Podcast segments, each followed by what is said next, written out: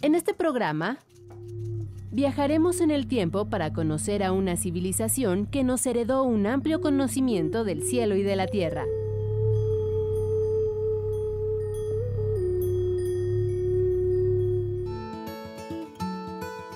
Iremos hasta un impresionante laboratorio en el que se puede recuperar la historia de grupos humanos de la antigüedad. Y te diremos quién es el responsable de las características que nos hacen únicos como individuos.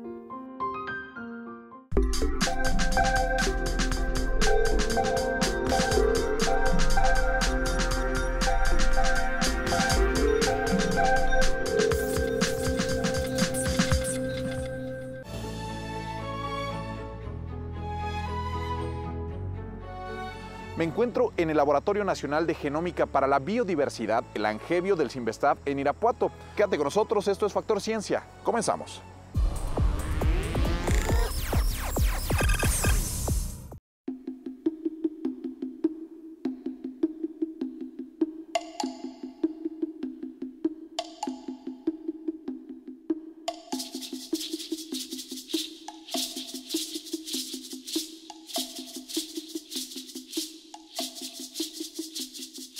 Noreste del Valle de México se levanta majestuosa una ciudad de pirámides, templos, palacios, mercados y viviendas.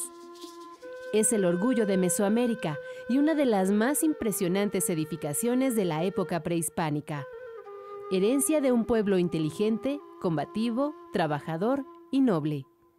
Su influencia llegó hasta el norte del país, a los lugares que hoy conocemos como Durango, Chihuahua, Zacatecas y Nayarit son los teotihuacanos, quienes nos legaron una economía basada en la agricultura, el comercio, la construcción, los textiles y artes como la escultura y la pintura.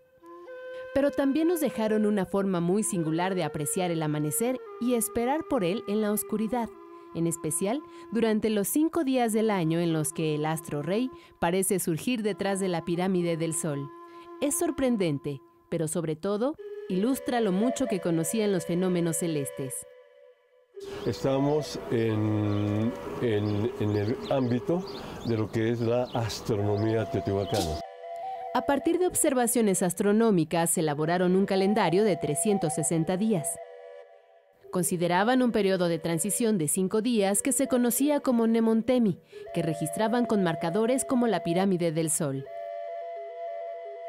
Observamos un fenómeno natural, pero relacionado con un edificio teotihuacano que nos permitía contar estos cinco días de Montemi para completar el año trópico de 365 días.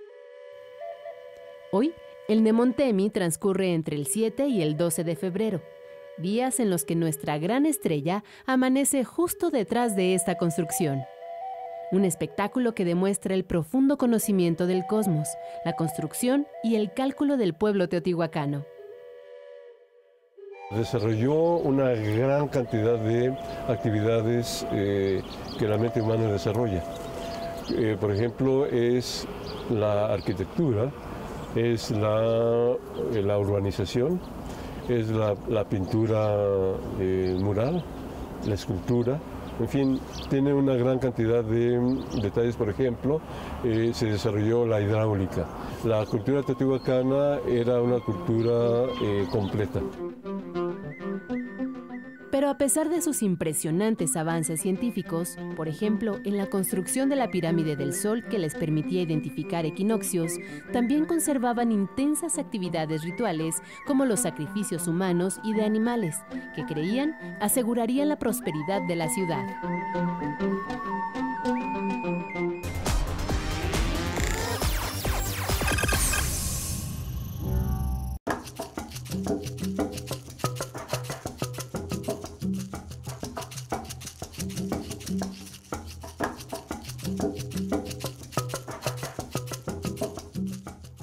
¿Quiénes eran los teotihuacanos? ¿De dónde venían? ¿Con qué grupos humanos se identificaban? ¿Cuáles eran sus dinámicas sociales? Incluso, ¿cuál era el perfil de las enfermedades de esa población? Las respuestas a estas y otras preguntas sobre Teotihuacán y los teotihuacanos Se buscan en uno de los principales laboratorios del Centro de Investigación y Estudios Avanzados del Instituto Politécnico Nacional.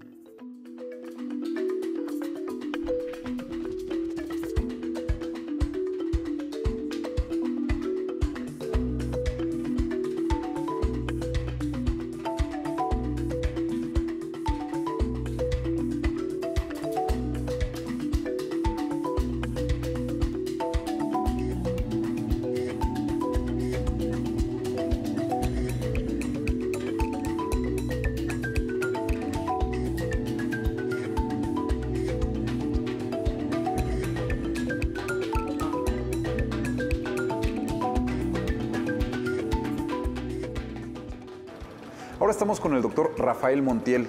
Él es responsable del laboratorio de paleogenómica en el Angevio del Simvestab en Irapuato. Doctor, muchísimas gracias por eh, recibirnos y en esta entrevista explicarnos un poco sobre esta disciplina. Para entrar en contexto, platíquenos qué es la paleogenómica. Bueno, la paleogenómica se trata de recuperar genomas antiguos con el fin de conocer un poco la historia de nuestros genes, como hablábamos hace un momento, y a través de ellos eh, conocer eh, la diversidad de los individuos, no solo de la especie humana, sino de distintas especies. Platicábamos hace unos momentos de unos estudios que están haciendo sobre investigar eh, pues el origen de los teotihuacanos. ¿Cómo va esto, doctor? Platícanos un poquito. Eh, sí, estamos colaborando con, Linda Manzanilla, que es una arqueóloga muy reconocida y que lleva muchos años estudiando distintos sitios en, Teotihuacán. Y en particular hemos colaborado en, en, el análisis de individuos de un barrio que se llama Teopancasco, entonces inicialmente con, preguntas eh, relacionadas con la dinámica genética dentro del barrio, pero también con la idea de que eventualmente esta información nos puede eh, dar más información acerca de los teotihuacanos como, como pueblo, ¿no? Eh, con, qué, con, qué, otras poblaciones se relacionan más genéticamente, que hasta el momento pues, son, son incógnitas. ¿Ustedes se meten directamente hasta el ADN de algún, algún organismo, una planta, una, un resto de, de alguna persona? Y a través de eso ustedes van armando su rompecabezas. ¿Qué les dicen estos, genes? Bueno, hay mucha información en, los genomas actualmente y lo bueno de estar trabajando actualmente en paleogenómica es que tenemos un marco de comparación, porque no solo la paleogenómica, sino la genómica en general ha avanzado tanto que tenemos paneles de diversidad genómica de, distintos, de distintas especies, en particular del, del, humano. Se han secuenciado, por ejemplo, mil genomas y hay en secuenciación muchos individuos más. Entonces, eh, nosotros cuando recuperamos un genoma, aunque esté muy fragmentado, de un individuo antiguo, pues podemos compararlo con la diversidad que hay actualmente y entonces entender un poco mejor cómo se sitúa ese, ese individuo en ese contexto. Es una forma digamos, más moderna de hacer esta reconstrucción eh, de las civilizaciones antiguas. ¿A cuándo se remonta esta, este tipo de, prácticas, doctor? Sí, bueno, la disciplina de la paleogenómica se enmarca dentro de lo que es el DNA antiguo y, como tal los inicios se remontan a los 80. Hay dos artículos en, en 1984 que son los que se considera que marcan el inicio de esta, de esta disciplina y después el escalamiento a nivel genómico, cuando ya se conoce propiamente como paleogenómica. Yo diría que es en 2006 cuando hay un primer artículo en el que ya se, se aborda con ese, con ese nombre y con, todo lo que involucra. ¿no? ¿Cómo hacen ustedes la toma de muestras? ¿Qué, ¿Cuáles son los elementos que a ustedes les sirven como base para empezar a reconstruir esta, para nosotros es esencial, es esencial colaborar con arqueólogos y antropólogos y entonces con ellos es que, se hace la toma de muestra en, contextos controlados idealmente. Eh, quiere decir que, se sabe exactamente de dónde provienen, de qué estrato provienen, en qué contexto arqueológico se encuentran y eso es lo fundamental para nosotros para después poder hacer una mejor interpretación de las, de las muestras. Entonces digamos que todo eh, inicialmente se basa en una buena colaboración con, con arqueólogos y antropólogos. Hoy en día, ¿qué están trabajando aquí en Langevio, doctor? Eh, actualmente en el, laboratorio de paleogenómica tenemos un, programa relativamente amplio que incluye eh, muestras humanas como muestras paleobotánicas y en particular nos interesa la región, la región mesoamericana. Oye, por último, algo interesante es que a través de estas tecnologías ustedes pueden hacer comparaciones eh, con restos tal vez de hace cinco, 8 mil años, ¿no? A unos restos de hoy en día y encontrar pues las similitudes que tenemos y por qué no también las, las diversidades y las variaciones. Así es, exactamente, justamente de eso, de eso se trata. Aunque debemos tener en cuenta que por el clima que hay en, lo que se consideraba eh, Mesoamérica, eh, en el México actual, eh, no sabemos exactamente cuál es el límite de preservación de, de, DNA informativo. Sabemos que en regiones frías se puede remontar a cientos de miles de años, pero en estas regiones todavía no sabemos bien cuál es el límite. Sí sabemos que es menor, debido a que hay mayor temperatura y las condiciones no son, no son idóneas. Pero sí la, la idea es comparar la genómica de estos, de estos individuos antiguos con, los actuales, ver qué permanece de, esa variabilidad, qué se ha perdido, por qué se ha perdido, etc. Aparte de, obtener información directamente de esos individuos. Actualmente, por ejemplo, hay estudios en los que se puede reconstruir el fenotipo a través de las variantes genéticas, saber el color de piel, el color de ojos, cosas así, ¿no? que se pueden correlacionar. Okay. Bueno, pues esta es una de las formas más modernas de reconstruir nuestro, nuestro pasado. Yo le agradezco, doctor, esta entrevista que, que nos eh, brindó y pues nosotros continuamos en Factor Ciencia. Quédense con nosotros, continuamos.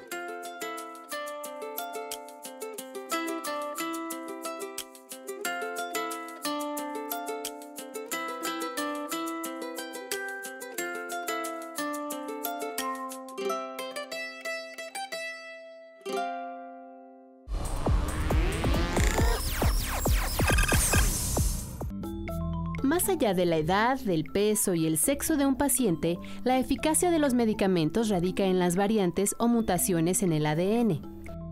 Este es precisamente el campo de estudio de la farmacogenómica.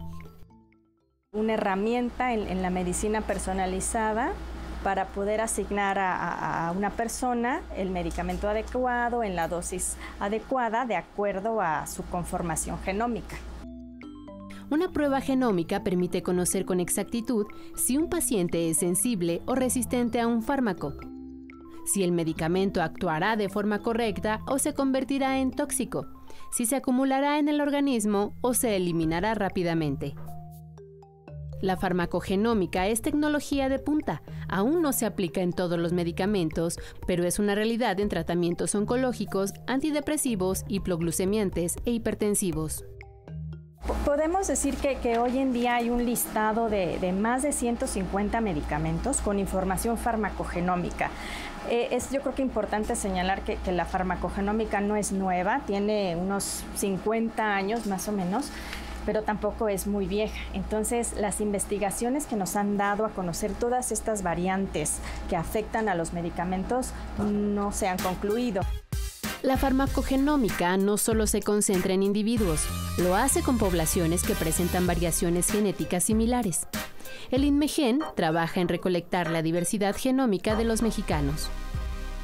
Nuestra población es eh, compleja, genéticamente es muy rica, es muy diversa, entonces lo, primero que hay que hacer es disectar esta diversidad, saber qué mutaciones tenemos, qué variantes hay en qué grupos indígenas o en qué regiones distintas del país y, queremos como les decía, colectar toda esta información primero que nada. Después ver en qué genes están, si estos genes afectan a los medicamentos y cómo los afecta. La aplicación de esta tecnología farmacológica permitirá eliminar riesgos, rechazos y reacciones adversas de los medicamentos. En nuestro país es a discreción del médico que solicite la prueba, pero el médico está, está bien consciente de que hay ciertos medicamentos, sobre todo oncológicos, para, para cierto tipo de cáncer, como el trastuzumab, por ejemplo, eh, el tamoxifen, que si no se realiza la prueba, no sabemos si al paciente le va a hacer efecto o no. Estamos entre el ensayo y error. Y en el caso de cáncer y oncología, el, riesgo-beneficio es, es muy elevado como para jugárnosla y no realizar una prueba farmacogenómica. En corto tiempo, la farmacogenómica, al ser una determinante en la seguridad y eficacia de los tratamientos médicos, sumará más casos de éxito en la salud de los mexicanos.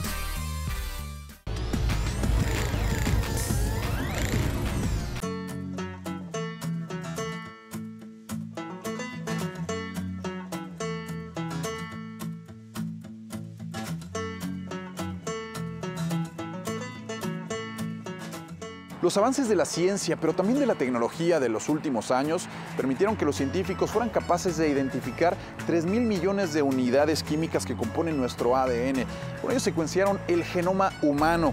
Esto ha permitido reconstruir nuestra historia desde un punto de vista mucho más profundo.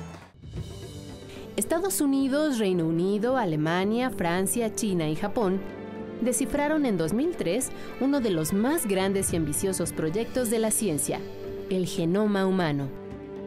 Se llama genoma al conjunto de genes de un ser vivo. Es el instructivo genético de cada especie. Un gen es una unidad de información contenida en el ADN, el ácido desoxirribonucleico que se encuentra en el núcleo de cada célula. El ADN de una célula, asombrosamente, mide más de 2 metros. Es un gran archivo formado por las combinaciones de cuatro nucleótidos, adenina, citosina, timina y guanina.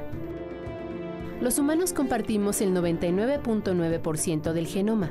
El 0.1% es lo que nos hace únicos. Es responsable de rasgos como la estatura, el color de ojos, de piel, el tipo de cabello, la forma en que sonreímos, de todas nuestras funciones y hasta de las enfermedades que tenemos o podemos desarrollar. En 2005, la Secretaría de Salud, a través del Instituto Nacional de Medicina Genómica, en coordinación con otras instituciones como la UNAM y CONACYT, iniciaron los trabajos para conocer el genoma de los mexicanos. Se tomaron muestras de hombres y mujeres de los estados de Sonora, Tamaulipas, Durango, Zacatecas, Guanajuato, Veracruz, Guerrero, Oaxaca, Campeche y Yucatán, incluyendo cuatro grupos indígenas, tepehuanos de Durango, mixtecos y zapotecos de Oaxaca y mayas de Campeche. El genoma de los mexicanos se obtuvo en 2009. En este tiempo se ha conformado un catálogo con las variaciones genéticas de los diversos grupos que integran la población. Se han encontrado genes asociados con las enfermedades más comunes, como obesidad, cáncer e hipertensión, un excelente principio para crear nuevas estrategias de salud. Todavía hay mucha información que descifrar, pero es un avance biomédico extraordinario.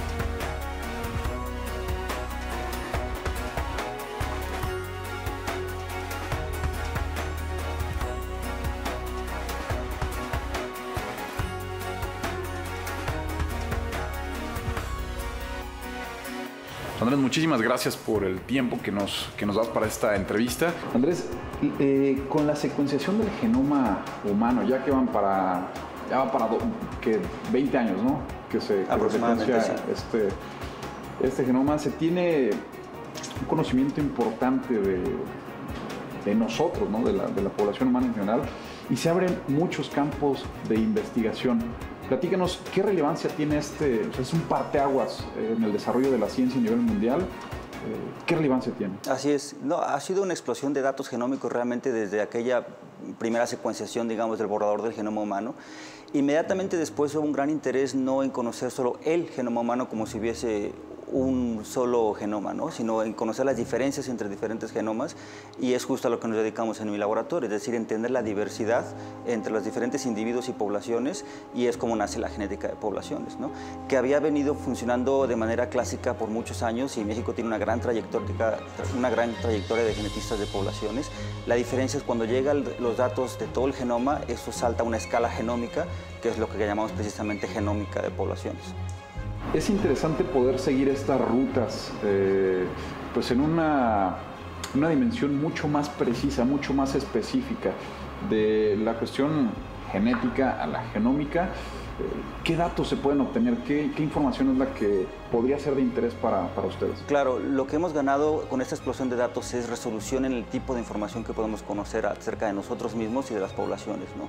Entonces, eh, básicamente al estudiar la diversidad genética de las poblaciones nos interesan dos principales aplicaciones. Una es eh, desde el punto de vista antropológico, histórico y demográfico, conocer un poco cuál ha sido la evolución de las poblaciones, cómo es que unas difieren de otras, eh, cuándo se separaron, eh, qué rutas migratorias utilizaron para llegar a donde están actualmente. Y ahí es donde tenemos un gran interés en estudiar la diversidad de poblaciones indígenas de México y de toda Latinoamérica.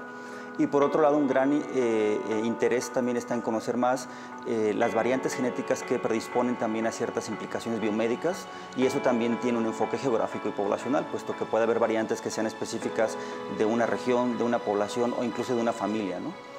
Cuando hablamos de México y de esta riqueza genética, ¿Cómo podríamos catalogarlo? ¿En cuántos grupos? Si es posible definirlo así. Y, este, ¿y qué es lo que han hecho Es una excelente pregunta porque eh, incluso es casi una pregunta filosófica porque ¿dónde ponemos el límite de qué es una población? ¿no? Es decir, si nos viéramos como especie, todos somos una misma familia, es decir, la especie humana tiene un origen común, todos somos africanos en cierto punto, eh, y, y, ese es un origen que todos compartimos y nos une. Sin embargo, eso no quiere decir que no haya diferencias. Y entonces las diferencias las podemos encontrar en la unidad más pequeña, que puede ser continental, regional e incluso individual. Es decir, cada genoma es diferente uno de otro y por lo tanto hay diferencias individuales. ¿no? En cambio, eh, si queremos darle una escala intermedia en cuanto a regional, México es de hecho uno de los países que, alberga una de las mayores diversidades étnicas, lingüísticas y culturales eh, del mundo incluso. Entonces hay diferentes medidas para tratar de estimar cuántas poblaciones o cuántos eh, grupos étnicos diferentes hay. Uno de ellos es la lingüística. Eh, se ha estimado cerca de 65 eh, lenguas diferentes actualmente que están, digamos, activas, pero eso no quiere decir que sea la totalidad. ¿no? Hay, hay muchos otros grupos, incluso civilizaciones que puede que ya no tengan la misma representación actual, pero que su diversidad genética se ha transmitido hasta el día de hoy. ¿no? Entonces realmente México es un país extremadamente rico en su diversidad cultural y ancestral, ¿no? que es lo que nosotros estudiamos de manera reflejada en los genes actuales de los que somos descendientes de todas esas poblaciones.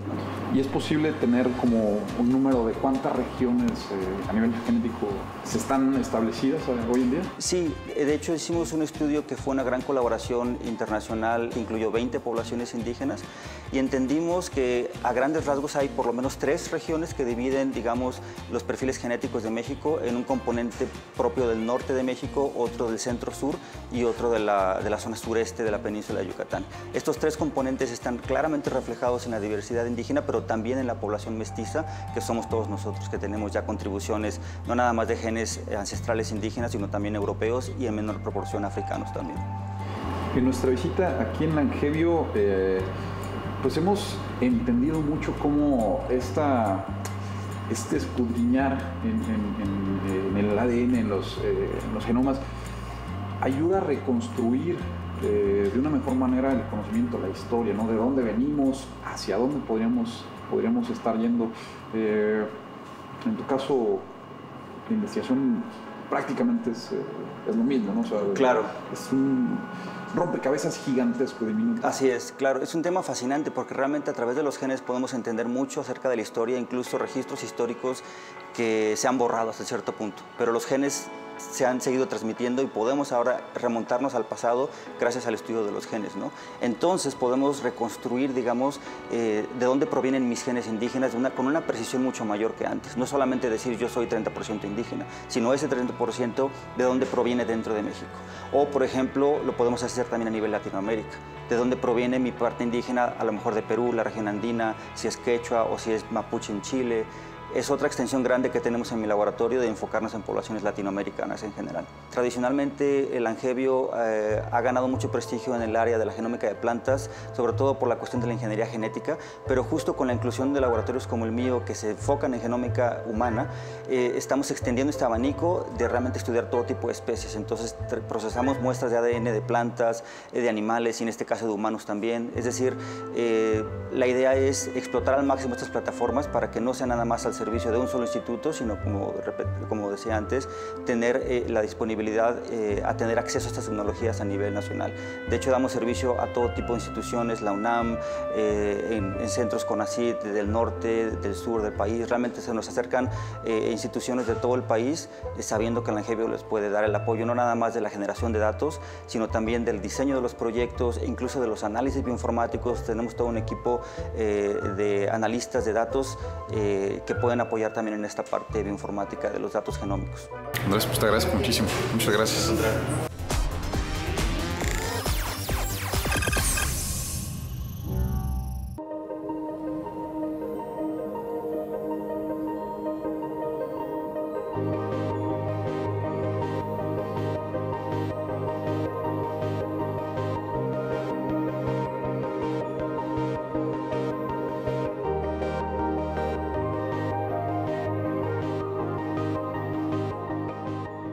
Espero que hayas disfrutado de este programa que realizamos en el Laboratorio Nacional de Genómica para la Biodiversidad, el Angevio del Sinvestave en Irapuato. Yo te recuerdo que puedes seguirnos en Twitter, Facebook, visitar nuestro portal o descargar cualquiera de nuestros programas a través de iTunes.